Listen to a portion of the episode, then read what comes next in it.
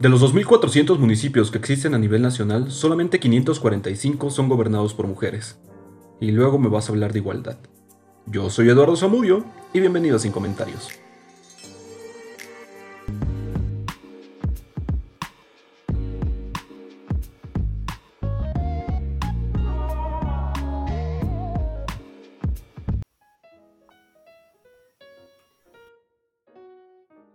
Muy buenos días, tardes o noches, dependiendo de la hora en la que me estés escuchando. Como todos los episodios, yo soy Eduardo Zamudio en este primer podcast de año 2021.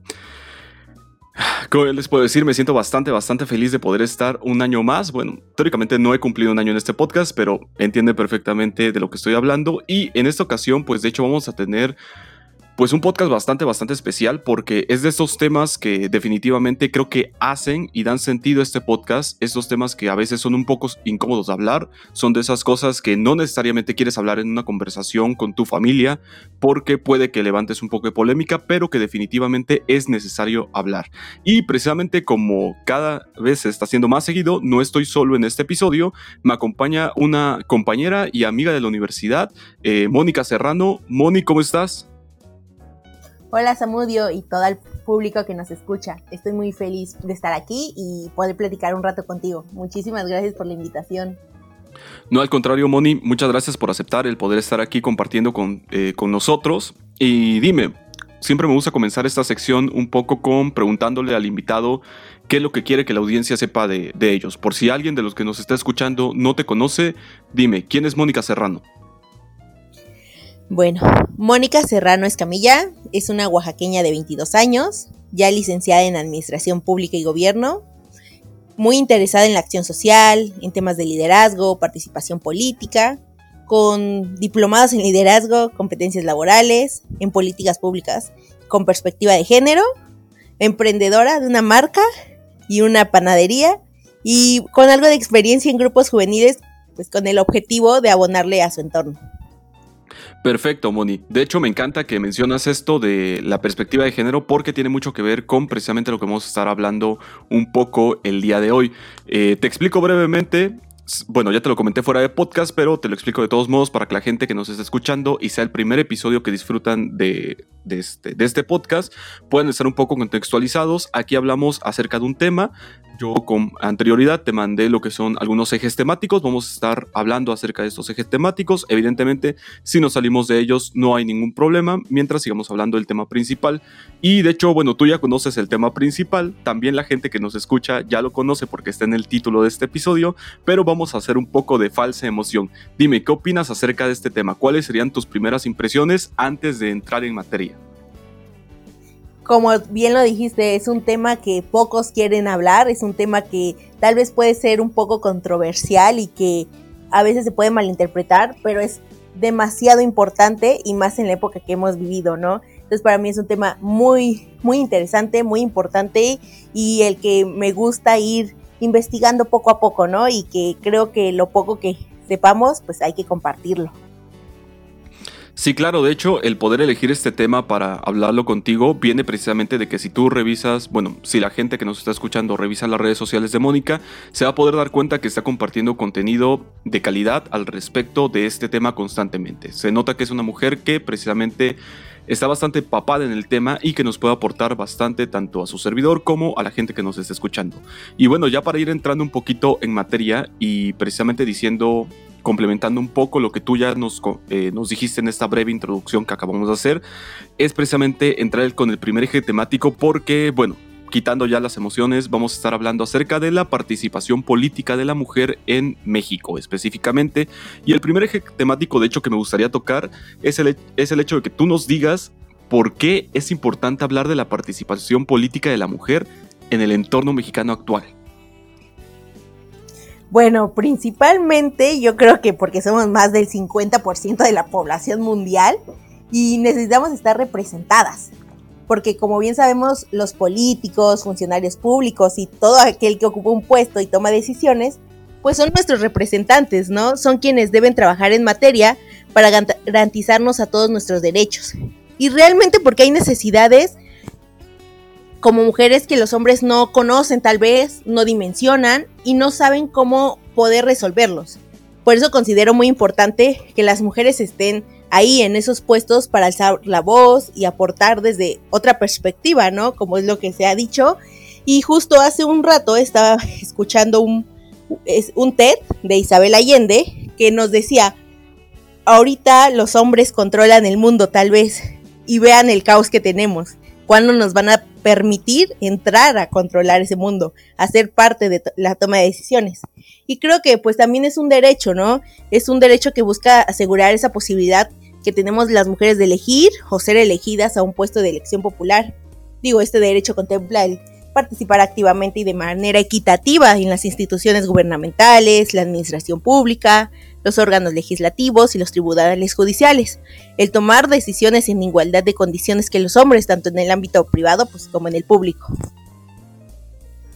Sí, claro, de hecho comienzas a mencionar algunos de los temas que vamos a estar abordando a lo largo de todo el episodio, y es que de hecho de manera muy personal yo te puedo decir que en efecto en el poco o mucho tiempo que me he podido desarrollar en el ámbito profesional, me he dado cuenta de que siempre, siempre es muy bueno tener una mujer eh, delante de un puesto que tome decisiones. Definitivamente a los hombres, bueno, también es un poco entrar en estos estereotipos que existen acerca de una mujer y de un hombre.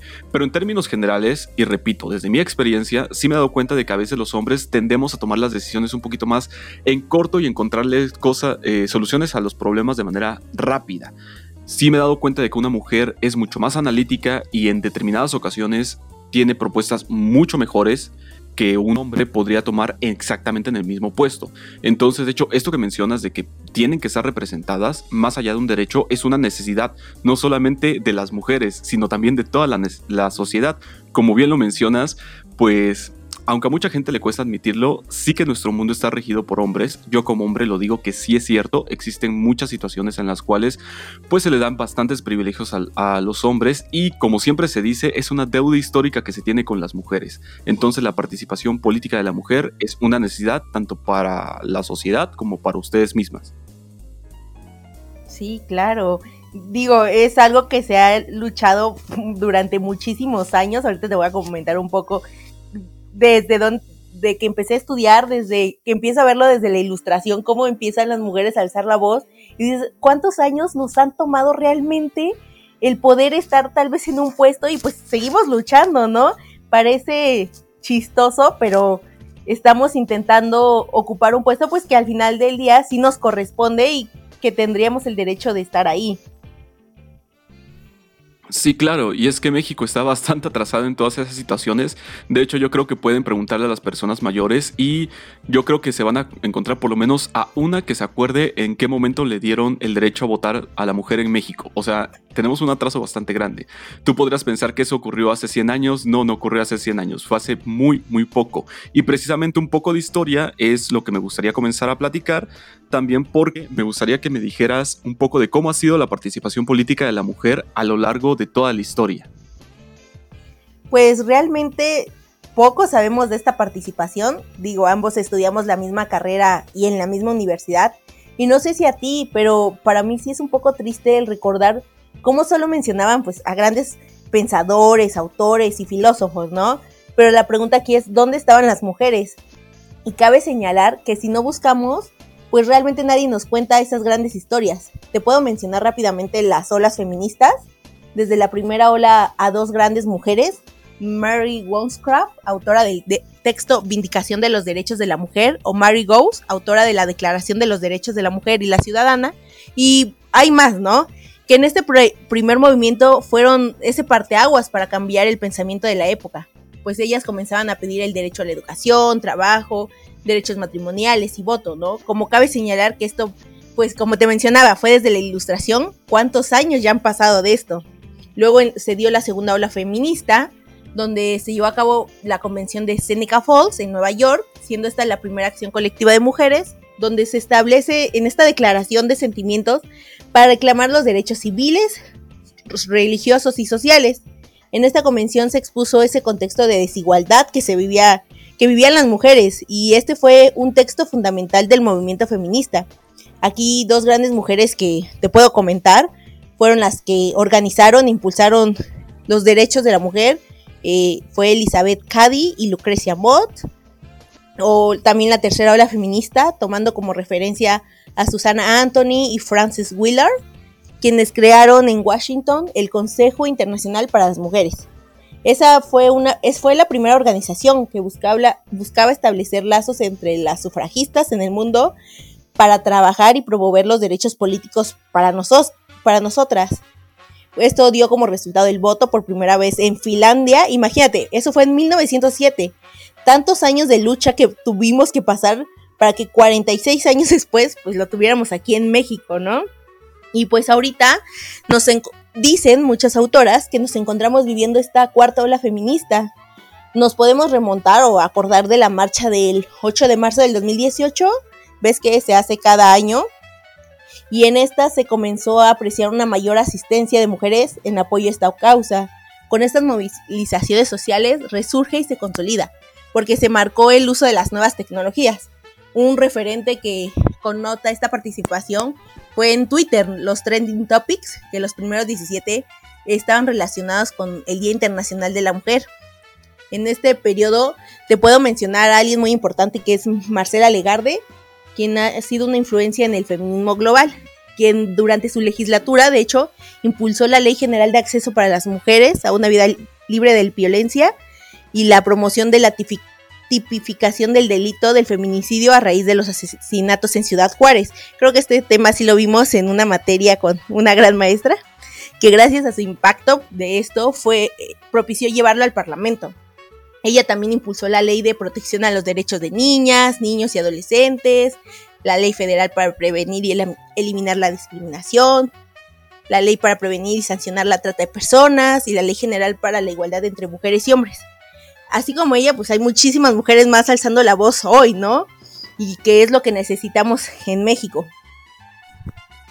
Mira, me encanta todo esto que mencionas precisamente porque hay algo que sí me he dado cuenta bastante, que tristemente cuando tú entras a las redes sociales te das cuenta que hay muchos comentarios que dicen de que pues toda esta situación del feminismo, de las olas feministas, todo esto, pues dicen equivocadamente de que es algo reciente, ¿no? De que son cosas que apenas están surgiendo, que es como que como ese tipo de situaciones de que surgen y en un par de años se calman. Y de hecho, pues no, es algo que viene históricamente, es una lucha que se viene arrastrando históricamente a lo largo de muchos, muchos años.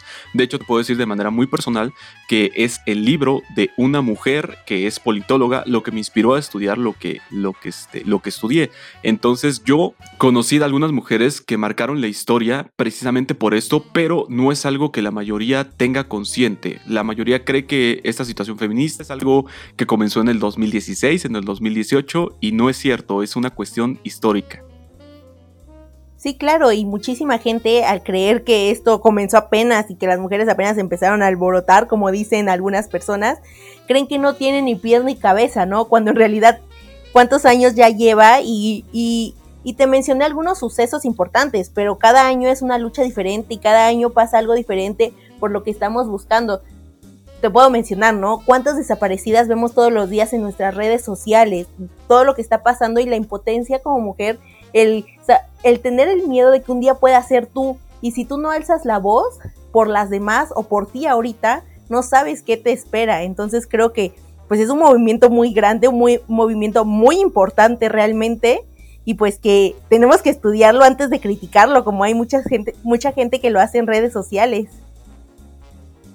Sí, es que ya entrando un poquito en el siguiente eje, pero todavía no entrando en ello, de hecho, pues no se trata como la mayoría cree erróneamente, de colocar a la mujer encima del hombre. No, no es una situación de esa. Al igual que en la, en la vida política, en muchos otros aspectos, el feminismo busca el poder colocar a la mujer en el lugar que le corresponde. Hablando sociológicamente, todas las guerras, las grandes luchas han tenido también como abanderadas a muchas mujeres que desgraciadamente nunca se les ha dado el reconocimiento. Pensemos en todas aquellas mujeres que pelearon en la Revolución Mexicana y cómo literalmente estuvieron a la altura Mira, yo te lo voy a decir. Yo soy del istmo de, Oaxaca.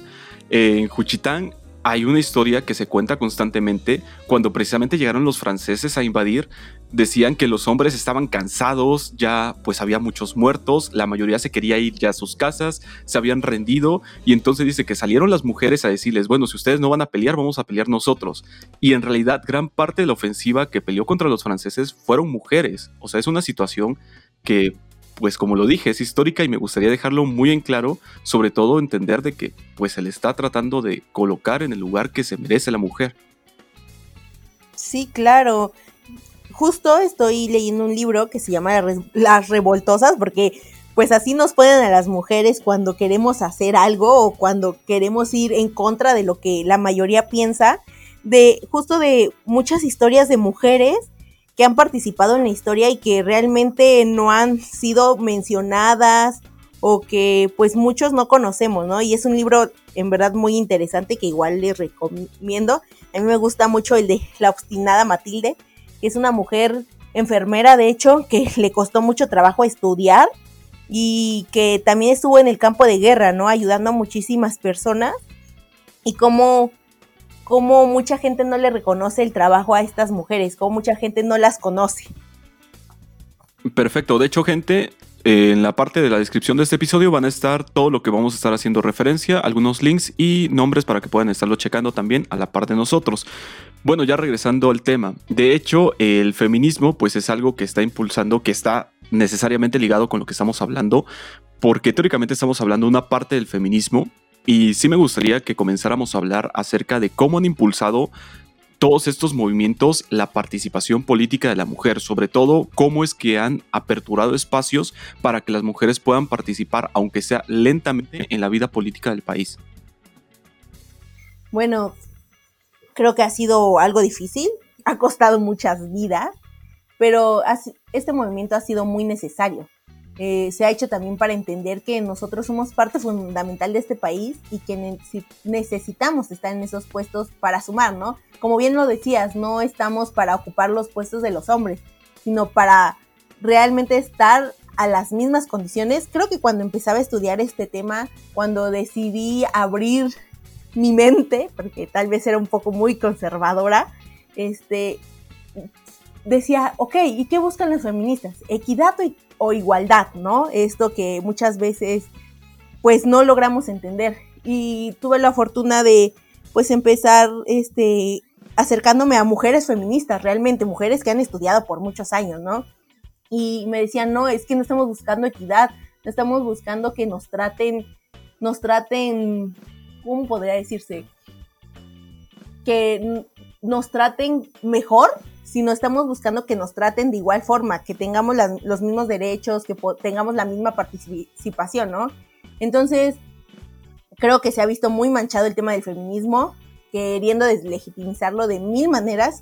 Yo la verdad, te voy a ser muy sincera, yo no me considero feminista, porque creo que las mujeres que lo son, son mujeres que han estudiado mucho el tema, han tenido grandes aportes desde su esfera para esta gran lucha pero no quiere decir que eso no me deslinde de mis responsabilidades como mujer y como ciudadana, que tiene que salir a compartir lo poco que sabe y alzar la voz al ver estas injusticias que todos los días vivimos, ¿no? No creo que los movimientos hasta el día de hoy sean suficientes para la apertura de espacios para nosotras, pero creo que poco a poco todo ha sido, todo ha sumado. El tema del movimiento que empezó desde la primera ola feminista fue un antecedente muy importante para que hoy yo, mi hermana o todas las mujeres que conocemos mayores de edad, eh, con la mayoría de edad, pues puedan salir a votar, ¿no? Desde ahí, porque no se nos tenía, no se nos daba ese derecho, que es súper fundamental, ¿no? Qué bueno que lo tocas, de hecho, hay que entender que, de hecho, bueno, para la mayoría de la audiencia, no sé si no es qué tanto están empapados en este tema, pero de hecho, pues la participación ciudadana va mucho más de el simplemente ir a votar o el poder ser votadas. Y precisamente como por la carrera que tú estudias, bueno, la licenciatura que tú estudiaste, perdón, eh, ¿Tú cómo has visto? O sea, si has tenido la oportunidad de poder acercarte a algún puesto, a algo por el estilo, o sea, si has visto que haya una mayor apertura de la que tú considerarías que podría existir, o caso contrario, ¿tú crees que hay menos apertura de la que tú esperarías? Realmente creo que hay menos apertura de la que debería de haber ahorita ya se dice que tenemos que estar el tema de paridad, ¿no? El 50 y 50, el que mujeres ocupen esos puestos, este, el 50% de los puestos para la toma de decisiones. Y, me ha tocado, ¿no? Donde he hecho servicio en, en la instancia municipal de la mujer, ¿no? Que creen que las mujeres deben ocupar estos cargos que son del cuidado hacia el, hacia el prójimo, ¿no? Eh, las mujeres realmente, por ejemplo, me tocó hacer mi, mi tesina en mi último semestre de la universidad, me tocó hablar de, de participación política de la mujer en el municipio de Oaxaca de Juárez, justo en este actual trienio. Y hice un censo, podría decirse, estuve revisando las, todas las personas que trabajan en el municipio y pues no, no eran ni el 30%, ¿no? Y como te mencionaba, o sea, las mujeres que están o que están como directoras o regidoras son espacios donde tenemos que estar cuidando a la otra persona, pero no realmente, no estamos ocupando esos puestos de toma de decisiones, por ejemplo, en un tema de recursos, en un tema de políticas, o sea, siento que nos dan los puestos como un puesto que tendrías como mamá, como estar cuidando a tu hijo, cuando realmente es un trabajo de ambos, ¿no? Sí, claro, de hecho, por ejemplo, hablando específicamente de esto de la apertura del 50% para mujeres, 50% para hombres, pues es un arma de doble filo. Digo, ya lo hemos visto desde que se implementó, en realidad haciendo un poco de memoria, creo que fue en las elecciones pasadas en el cual se sumaron algunos hombres, perdón, se registraron algunos hombres bajo el argumento de que se identificaban como mujer. Eran hombres que llevaban casados años, que tenían hijos, que nunca en la vida habían manifestado algo así y justo un día antes del registro decidieron eh, identificarse como mujeres y, ser, y que tenían que ser registradas como mujeres. Son precisamente este tipo de cosas esto que te estoy comentando, lo que tú comentas también, el hecho de que se le den puestos muy específicos y que van muy, este, muy de la mano con estos estereotipos que existen al respecto de la mujer y del hombre, que pues estos intentos de poder aperturar o de poder meter a la mujer en la vida política del país se terminan volviendo simulaciones de participación política. ¿Tú cómo has visto que es o sea, ¿cuáles son las más grandes simulaciones que has visto al respecto de todo esto y cómo crees que afecten a el objetivo principal que es en sí el poder aperturar espacios legítimos y en igualdad de condiciones que los hombres para las mujeres? Es que, como tú lo comentas, o sea, neta parece un chiste, porque tal cual, eh, que los hombres quieran declararse parte de la comunidad con tal de seguir usando nuestros puestos, o también aquellos donde postulan a su esposa, pero al final quien gobierna es el hombre. Y eso pasa mucho, ha pasado mucho en las comunidades aquí en Oaxaca y es algo que se escucha y que todo el mundo lo habla, pero nadie hace nada. Creo que esas simulaciones realmente sí son una violación a nuestros derechos.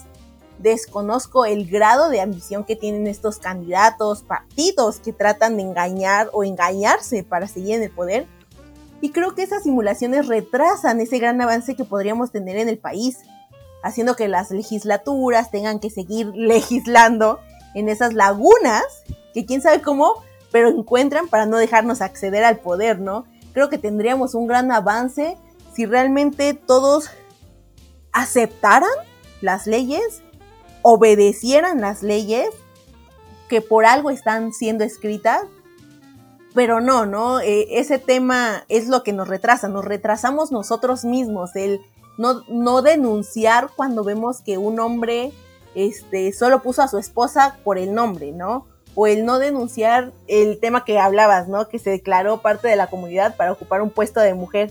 Creo que también somos parte de ese problema, el quedarnos callados. Pero creo también que debe llegar un punto, pues, donde ellos entiendan que tenemos el derecho de estar en esos puestos en igualdad de oportunidades. No es como que ellos nos tengan que dar permiso, sino que tienen ya que tener esa apertura.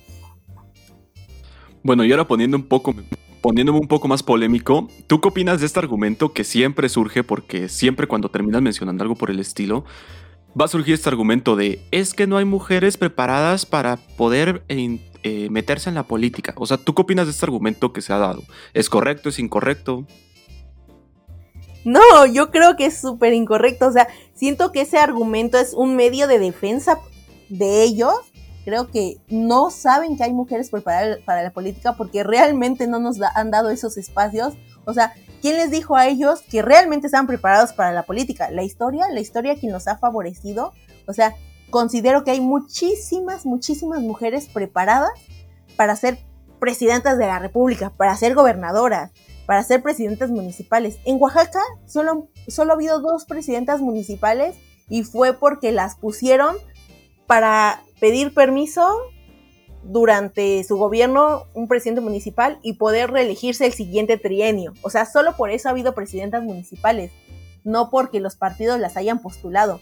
Yo considero que las mujeres estamos preparadas, que sí, se nos desfavoreció también en el tema de la educación, que las mujeres también no nos permitían estudiar, que todavía hay muchos municipios donde a las mujeres ya las casan a cierta edad, las venden y que no tienen este acceso a la educación. Pero si seguimos diciendo que las mujeres no son, no están preparadas, es por un tema personal que no se sienten preparados ellos para estar, para permitirnos, les da miedo que estemos en el poder. Sí, claro, es una situación, de hecho, como tú lo comentas, es pues se tiene que ver desde diferentes eh, ángulos. No solamente es el poder aperturar los espacios, también, por ejemplo, no recuerdo muy bien la clase en la cual lo mencionaban, pero había un profesor que, te, que nos decía, está muy bien que hayan aperturado espacios, pero por ejemplo, vean en las generaciones de nuestra carrera. Tu generación fue un poquito diferente, pero al menos en mi, mi generación y en las generaciones anteriores no había tantas mujeres de, estudiando la misma carrera que nosotros que estuvieran interesadas en legítimamente el poder ejercer la carrera como tal. ¿Tú crees, o sea, cómo, tú qué opinas de, todas estas mujeres? Porque digo, hay que admitirlo también, a veces el peor enemigo de una mujer es otra mujer. ¿Tú qué opinas de todas estas mujeres que tienen todavía esta idea? Sí, creo, como dices, tal cual, o sea, de mi grupo solo éramos el 30% mujeres, tal cual, tres mujeres, tal cual. Estamos esperando que México nos dé en lugar de nosotros darle a México. Te digo, si yo no me pongo a buscar un curso con perspectiva de género o algo, sigo estancada en la misma mentalidad de que el hombre tiene su rol y la mujer tiene su rol y de seguir una línea, cuando no es así. Nadie tiene un rol definido, nadie nos debería decir qué hacer o qué no hacer. Creo que ese es un tema muy importante, pero estás en todo lo correcto. El peor enemigo de una mujer es otra mujer.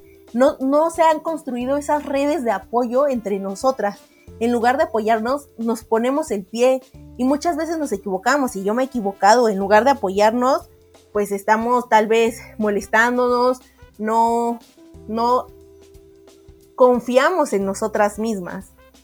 Entonces creo que es un tema de falta de conocimientos, falta de, de apertura, falta de compromiso con nuestro país, porque si bien estudiamos esta carrera, fue con la intención de ayudar, de dar más, ¿no? Sí, claro, de hecho te apoyo totalmente en todo en eso que estás mencionando. Es una situación que pues también está muy arraigada culturalmente, eh, educativamente, ya lo dijimos, y legalmente también evidentemente está bastante arraigado y eso precisamente me lleva a el poder preguntarte, en datos duros o también ambiguos, ¿cómo estamos parados eh, como México actualmente en la participación política de la mujer? Esta pregunta creo que es súper difícil te digo, pareciera que estamos avanzando, pero pues yo considero que la realidad es otra. Realmente sí necesitamos el tema de aprender, reeducarnos. Eh, comenzamos con un tema de paridad, se expone en todo, ¿no? Pero, ¿qué pasa con las mujeres en Oaxaca, por lo menos? El año pasado que dijeron 50 y 50 y es obligatorio y si no se van a sancionar a los partidos, a todas las mujeres nos mandaron a los municipios donde el partido creía que no iba a ganar.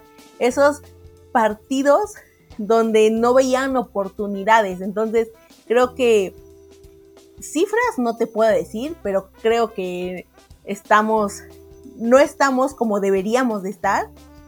Creo que ahorita se está obligando más a un tema de paridad, sino también el tema de igualdad de condiciones, ¿no? En el proceso electoral y veremos cómo se desarrolla este año. Este, como te comentaba, o sea, en, en el gobierno federal, en las secretarías, sí se veía por primera vez, ¿no? O bueno, yo de lo que recuerdo, ¿no? Primera vez a una mujer en la Secretaría de Gobernación, a Olga Sánchez Cordero. Vemos a más mujeres en secretarías. En gobierno del Estado, pues se está viendo, pero la participación del hombre se la lleva también aquí, por lo menos en nuestro estado. Y en la municipal, pues ya te comenté, o sea, no, no eran, cuando empecé a estudiar este tema, no éramos ni el 30% en los puestos y puestos que no tomaban grandes decisiones, ¿no? Sí, claro, de hecho yo te puedo decir que eh, en realidad es una situación bastante, bastante, bueno, yo tengo la, oportunidad de trabajar en gobierno del estado, en una secretaría, y sí me he dado cuenta que definitivamente, para empezar, directoras en la secretaría donde estoy, a pesar de que tenemos una secretaria, pues no existen directoras como tal. De ahí, este, jefas de departamento, sí tenemos jefas de departamento, pero de ahí en fuera mujeres así en pues todavía se tiene el concepto de que pues las mujeres están como secretarias, como archiveras en el archivo, en, cosas no importantes. Entonces sí me he dado cuenta que al menos como gobierno, a lo mejor como industria privada en México sí que se tiene un poquito más, eh, perdón, sí que se tiene un poquito más de apertura, pero a nivel de gobierno sí es cierto, o sea, la participación de la mujer es, aunque se aperturen los espacios, sigue siendo prácticamente nula. Sí, sí, sí. Y es impresionante cómo, cómo les cuesta tanto trabajo delegarnos responsabilidades eh, o el ponernos en puestos que ellos ven fáciles y que, ay, sí, la mujer sí lo puede hacer, pero en este puesto de tomar decisiones no. O tal vez el tema de una mujer no me va a obedecer y entonces la mando a un puesto donde no tenga que tomar decisiones y donde no tenga que convencerla o no tenga que decirle que así se hace, ¿no? Porque también están muy cerrados a escuchar opiniones, una perspectiva diferente, otra visión. Creo que lo llevas diciendo, de hecho todo el podcast es un miedo de parte de algunos hombres de que una mujer ocupe su espacio. A ver, este es una. Eh, es que me, provoca un poco de risa, porque, ¿sabes? Eh, me encanta siempre el, este discurso de, de la meritocracia, del hecho de que los mejores puestos son para las personas mejores preparadas o que toman las mejores decisiones. Y ya verlo en la realidad, pues es sumamente complejo. O sea, mientras las oportunidades no se abren, pues simplemente eh, la meritocracia sirve para nada, básicamente. Sí, claro. No, por más que digan es que ellos ya saben y que la historia nos ha demostrado, pues realmente no vemos un gran cambio o un gran avance en nuestro país para decir, ah, sí, los hombres están tomando las mejores decisiones, ¿no? Como te decía al inicio, ahorita el país está este, en manos de los hombres y cómo está, por qué no podemos acceder para ver si realmente no, no podemos abonar, ¿no? Exactamente, y bueno, para este, dejar de hablar un poquito de temas eh, negativos antes de ponernos a llorar, me gustaría que habláramos un poco acerca de temas un poco más esperanzadores. Y es que me gustaría que tú nos comentases un poco acerca de, pues, cuáles son los grandes, si no es que decir titánicos retos que enfrentan las mujeres, eh, pues, para poder incursionar en la vida política, ya sea de su municipio, de su estado o de su país. Bueno, creo que principalmente el acceder a un partido político el que nos postulen a una candidatura. Porque bien escuchaba, ¿no? Las mujeres somos muy, muy, muy prestas, muy prestadas a decir, a que si nos dicen en un partido, no, pues ya trabajaste todo este periodo en campaña en esta colonia, pero le toca a Juanito. Deja que Juanito, porque él ya sabe, nosotros digamos, ah, bueno, sí, él sabe más que yo, sí, adelante. No importa que nosotros ya nos hayamos aventado seis meses de campaña y estando dándole ahí con las personas y todo, ¿no? Creo que ese es un gran reto. Luego que, que lleguemos a ocupar la candidatura, ganemos esos puestos y pues que nos dejen gobernar, ¿no? También el enfrentarnos a esos hombres que pues que no permiten que hagamos válido nuestro derecho.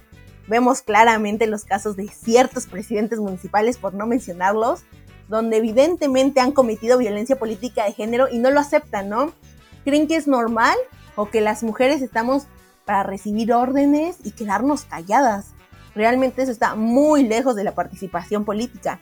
Creo que eso también es un gran reto a enfrentar.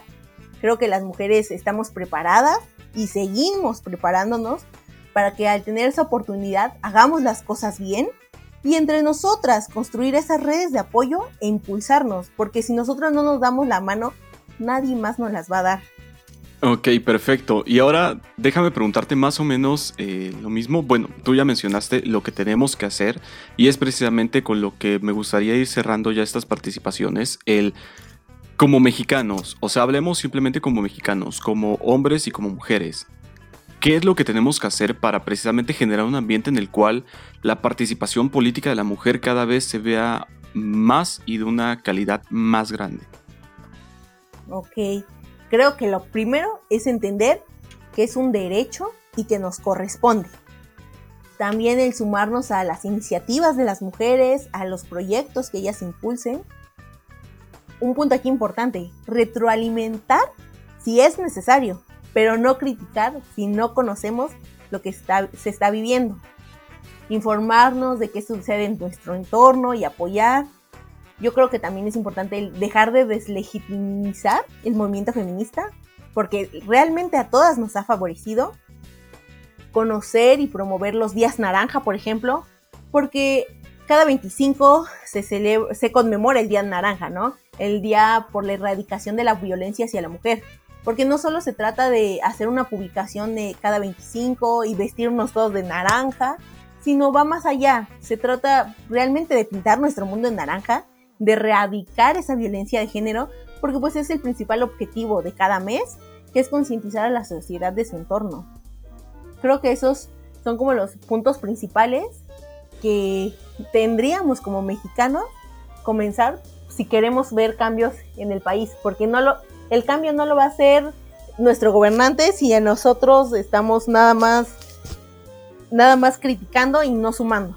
Creo que ahí es Concuerdo totalmente contigo, incluso yo me atrevería a decir que el informarnos es como que el mínimo peldaño que podemos llegar a hacer, es el mínimo de los esfuerzos que podemos llegar a, tomar como mexicanos. El estar bien informados acerca de esto, ni siquiera hablemos de para opinar, simplemente por el hecho de estar informados. Y ahora, te hago la pregunta, digamos que una mujer llega a escuchar este episodio, por X o Y motivo y le ha gustado mucho lo que, lo que estás diciendo, porque al fin y al cabo es un poco el motivo del poder estar haciendo todo esto, el poder inspirar a otra gente, aparte de informarla, para que tome acciones al respecto de lo que estamos hablando. Si alguna mujer te estuviera escuchando en este momento y dijera, yo quiero incursionar, ¿tú qué consejos le estarías dando? Bueno, yo creo que yo las invito a informarse de buenas fuentes, investigar, empezar a leer autoras para saber todo lo que ellas nos pueden transmitir, eh, sumarle a todo lo que se puede en nuestro estado y país. Creo que la participación política es muy necesaria y una obligación, más que un derecho, una obligación, como mencionabas, ¿no? Y donde todas somos parte. Creo que no nos debemos quedar atrás de nuestra televisión, celular o aparato electrónico solo criticando, ¿no? Sino viendo notas donde en verdad nos vayan a dejar conocimiento, donde podamos debatir, donde si en un punto llega esa persona incómoda a querer hablar temas como el feminismo y eso, tengamos, estemos abiertos a escucharlos, estemos con esos conocimientos base para poder tener una buena charla y, y retroalimentarnos entre todos. Sí, claro, todo esto se trata de el poder sumar a iniciativas que pues nos acerquen un poco a un, a un México, a un Oaxaca mucho más, eh, con mucha más apertura para las mujeres y para todos esos grupos que definitivamente hoy por hoy no están teniendo la representación que deberían estar teniendo. Moni, nos estamos acercando a la recta final ya de este episodio. No sé si tengas algún comentario final que hacer al respecto. No sé si quieras abordar algún otro tema que no haya quedado satisfecho o quieras complementar alguna de tus participaciones. El micrófono es tuyo. Pues muchísimas gracias por permitirnos estar hoy aquí. Eh, muchas gracias a todos los que nos están eh, escuchando.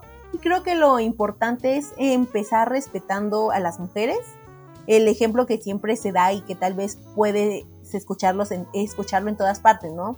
Tienes una mamá, tienes abuelas, posiblemente hermanas y sobrinas. No esperes que el día de mañana sean ellas quienes no pueden acceder a un puesto o hacer valer sus derechos porque hoy tú estás criticando esos movimientos sociales. Tienes que ser parte de esa transformación, tienes que abonarle y, y e ir construyendo poco a poco. Tal vez a mí me falta mucha información por absorber, muchos libros por leer y me gustaría también que me los compartieran y si yo les soy útil a alguien, pues igual, ¿no? Poder platicar sobre estos temas, invitarlos a estudiar un diplomado, por ejemplo, que terminé hace, hace poco, el de política con perspectivas de género, que te abre un panorama enorme, un montón de información de historia y que es muy bonito, ¿no? Es muy bonito porque es un tema que para empezar nos debe importar a nosotras, porque si no nos importa a nosotras y no actuamos nosotras, nadie más lo va a hacer por nosotras. Ok, perfecto, Moni. Ya saben, por favor, súmanse, súmense a este tipo de iniciativas y digamos, Moni, que hay alguien que le lata lo que acaba de escuchar, que se quiera poner en contacto contigo o que quiera sumarse a alguno de tus proyectos. Cuéntanos dónde te pueden localizar, a través de qué links pueden seguirte o todo lo que tú nos quieras comentar. El espacio es tuyo. Pues me encuentran en Instagram y en Facebook como Mónica S. Escamilla. Me pueden escribir si quieren comentar algo, platicar lo que sea. Estoy para servirles. Eh, también ahorita estoy en un proyecto que se llama Elige México Oaxaca, que es un grupo de liderazgo, bueno, un grupo de acción social, una asociación civil. Eh, va más encaminado a ponerse granito de arena para seguir sumando desde nuestra trinchera y, y creo que eh, es un tema que también me gustaría invitarlos por si quieren sumarse, quieren abonar. Tenemos proyectos en tema de tema de acción social, que es algo que siempre me ha gustado, que ya llevo años ahí metida. Y ahorita tenemos proyectos en apoyo a los artesanos, que es un tema que se ha, visto muy, muy desfavorecido en el tema de por la pandemia. Eh, tenemos un proyecto con los animalitos que queremos empezar. Ahorita tuvimos el Santa en las calles, entonces igual si gustan sumarse a Elige México Oaxaca, están las puertas abiertas para todos. Y pues como lo dije, estoy para servirles y recuerden, yo sí te creo. Perfecto, bueno gente, ya saben, de todos modos los links a todo lo que acaba de comentar Moni estarán en la parte de abajo en la descripción de este episodio. Al igual van a poder encontrar ahí el link a la página de Facebook donde distribuyo todo mi contenido, donde reciben contenido diario y donde reciben una recomendación todos los fines de semana. Eh, Muchas gracias, Moni, por poder estar aquí el día de hoy. Creo que tanto la audiencia como tu servidor están muy, muy agradecidos por todo lo que nos acabas de aportar. Y créeme que de hecho todo esto esperemos que, esperemos que esté cayendo esa semilla que está sembrando el día de hoy en buena tierra y que todo lo que acabamos de comentar, por lo menos en una persona, haga eco y con eso se habrá cumplido el objetivo de este episodio. Muchísimas gracias por la invitación y estamos para servirles. Gracias en verdad por escucharnos. Bueno, mi gente, esto fue Sin Comentarios Plus, el segundo episodio de la segunda temporada, primer episodio del año 2021. Yo fui Eduardo Zamudio, ella fue Mónica Serrano. Muchas gracias por escucharnos, nos escuchamos dentro de 15 días. Hasta luego.